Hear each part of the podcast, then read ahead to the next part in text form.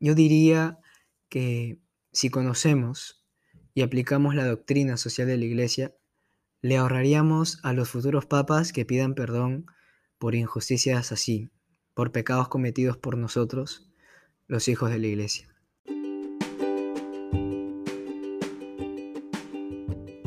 Hola, soy André Noborikawa y te doy la bienvenida a un episodio más del podcast del Teólogo Esponja. Luego del último episodio del podcast, me escribió una persona que me dijo que quería informarse más sobre la doctrina social de la Iglesia y me pedía recomendaciones acerca de alguna fuente bibliográfica para poder informarse más. Ojo, si podía grabar un episodio sobre esto.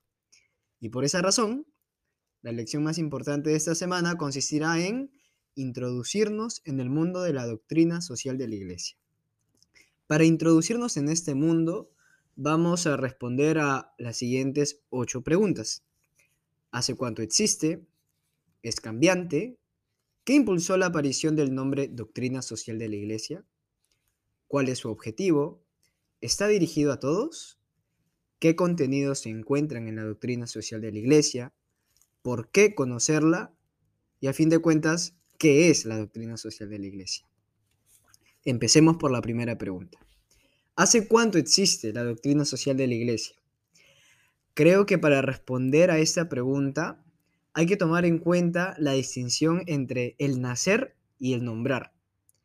Y entre el nacer y el nombrar de la doctrina social de la Iglesia hay un espacio de 20 siglos de distancia. Es como si a una persona le pusieran el nombre a los 20 años después de su nacimiento. Algo así le pasó a la doctrina social de la Iglesia y te voy a decir por qué. Lo que sucede es que la doctrina social de la Iglesia tiene como punto de partida Jesucristo, Jesús y sus enseñanzas, que las encontramos en las Sagradas Escrituras. Eh, siguiente pregunta, que tiene que ver con, con esto de desde cuándo existe, ¿no? La doctrina social de la Iglesia es cambiante, la respuesta es afirmativa, sí, porque luego de la etapa apostólica ha ido tomando forma, ha ido tomando cuerpo a través de la historia, con los padres de la iglesia, con los grandes doctores del medioevo, y así sucesivamente hasta la actualidad. Y recién en el siglo XX, con el Papa Pío XI, se le pone nombre, aparece el nombre doctrina social de la iglesia, a aquello que en realidad ya había existido desde el comienzo de la iglesia. Esto quiere decir que la doctrina social de la iglesia no ha sido pensada desde el comienzo como un sistema orgánico, completo, sistemático, sino que se ha ido formando en el curso del tiempo, a través de numerosas intervenciones del magisterio sobre temas sociales. Y esto explica eh, algunas oscilaciones que han habido acerca de su naturaleza, de su método y de su estructura epistemológica. Pregunta número 3, que está en realidad conectada con las dos anteriores. ¿Qué impulsó la, aparición del nombre de doctrina social de la Iglesia? Ya dijimos que aparece gracias a Pío XI, en el siglo XX. Sin embargo, lo que hoy llamamos doctrina social de la Iglesia había adquirido un nuevo impulso durante el pontificado de León XIII, unos cuantos años antes, en el siglo XIX, a finales, con la publicación de la encíclica Rerum Novarum en 1892. Esta encíclica es la que marca un nuevo camino en la historia del magisterio social de la Iglesia, a tal punto que se dice que toda la doctrina social posterior se podría entender como una actualización, como una profundización o una expansión del núcleo originario de los principios expuestos en la Rerum Novarum. De ahí que a los 40 años, Pío XI publique la Cuadragésimo en el 31. A los 80 años, San Pablo VI publica la Carta Apostólica Octogésima Adveniens en el 71. A los 90 años, San Juan Pablo II en el 81 publica la Laborem et Searchens. A los 100 años, el mismo Papa publica la encíclica Centésimos Annus en el 91. ¿Y cuál es el objetivo de la doctrina social de la Iglesia? Su objetivo es proponer, a la comunidad cristiana y a todos los hombres de buena voluntad los principios fundamentales, los criterios universales y las orientaciones capaces de sugerir opciones de fondo y también capaces de sugerir una praxis coherente para cada situación concreta. Desmenucemos un poco esta respuesta. En primer lugar, hay que decir que el objetivo de la doctrina social de la Iglesia es un objetivo pastoral, es un objetivo práctico. Su objetivo es proponer. Ese es el verbo que hemos usado, proponer. ¿Proponer a quién? Proponer a la comunidad cristiana. Pero no solo a la comunidad cristiana, sino también a todos los hombres de buena voluntad. Y bien, ¿qué es lo que entonces la doctrina social de la Iglesia va a proponer? Tres cosas hemos mencionado. Principios, criterios y orientaciones. Entonces, la doctrina social de la Iglesia busca proponer a la comunidad cristiana y a todos los hombres de buena voluntad los principios fundamentales, número uno, número dos, los criterios universales y número tres, las orientaciones, capaces de sugerir dos cosas. En primer lugar, opciones de fondo y en segundo lugar, la praxis coherente para cada situación concreta. Eso significa que la doctrina social de la Iglesia no persigue en realidad fines teóricos, sino prácticos, eminentemente pastorales. Está dirigida a todos. Hay que decir que está dirigida especialmente aunque no exclusivamente, a los laicos, porque las actuales cuestiones culturales y sociales atañen sobre todo a los fieles laicos. ¿Y por qué especialmente a los laicos?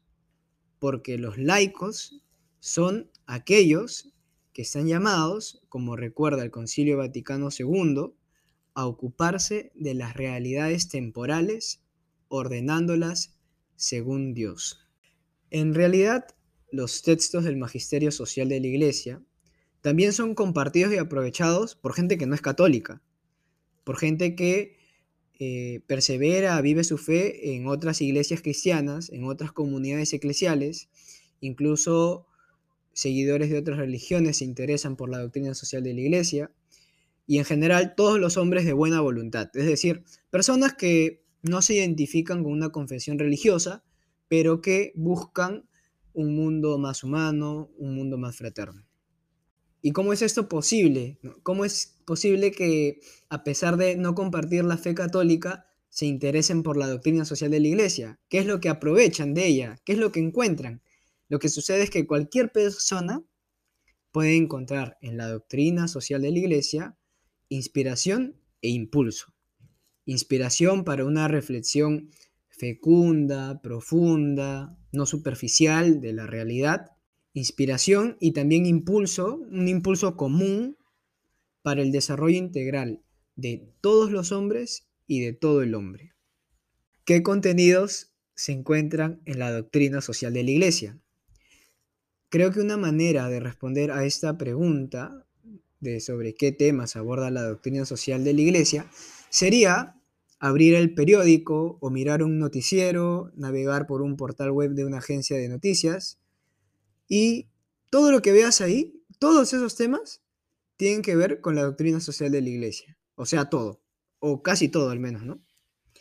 Y bueno, simplemente para hacer un listado mm, que no pretende ser exhaustivo acerca de los contenidos que abarca la doctrina social de la iglesia están la dignidad humana y los derechos humanos, el matrimonio, la familia y la sociedad, el trabajo y el derecho de los trabajadores, la vida económica, pobreza, riqueza, mundo empresarial, relación entre el mercado y el Estado, el sistema financiero internacional, la comunidad política, la legitimidad de la autoridad política, el sistema de democracia, la relación entre el Estado, la sociedad civil, las comunidades religiosas y la Iglesia, la comunidad internacional, la globalización, la cooperación internacional, la unidad de la familia humana, la promoción de la paz, la salvaguarda del medio ambiente, la cuestión ecológica o también llamado el cuidado de la casa común.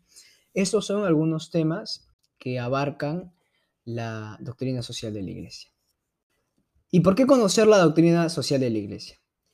Primero diría, porque va a permitirte a que contribuyas en tu misión cotidiana a que la humanidad progrese y que esto lo puedas hacer a través de una vida santa y un testimonio fuerte.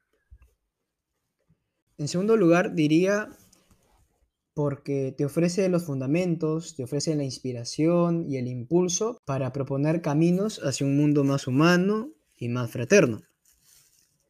Y por último, pensando en la visita del Papa Francisco a Canadá y recordar cómo dijo estar avergonzado, recordar cómo pidió perdón por los atropellos, las injusticias y los pecados que habían cometido algunos católicos, yo diría que si conocemos y aplicamos la doctrina social de la Iglesia, le ahorraríamos a los futuros papas que pidan perdón por injusticias así, por pecados cometidos por nosotros, los hijos de la Iglesia. Para finalizar, ¿qué es entonces la doctrina social de la Iglesia? En pocas palabras, la doctrina social de la Iglesia es la enseñanza del magisterio, sobre todo del Papa y los demás obispos, sobre los temas sociales. Un corpus doctrinal que se ha ido y se sigue formando en el curso de la historia.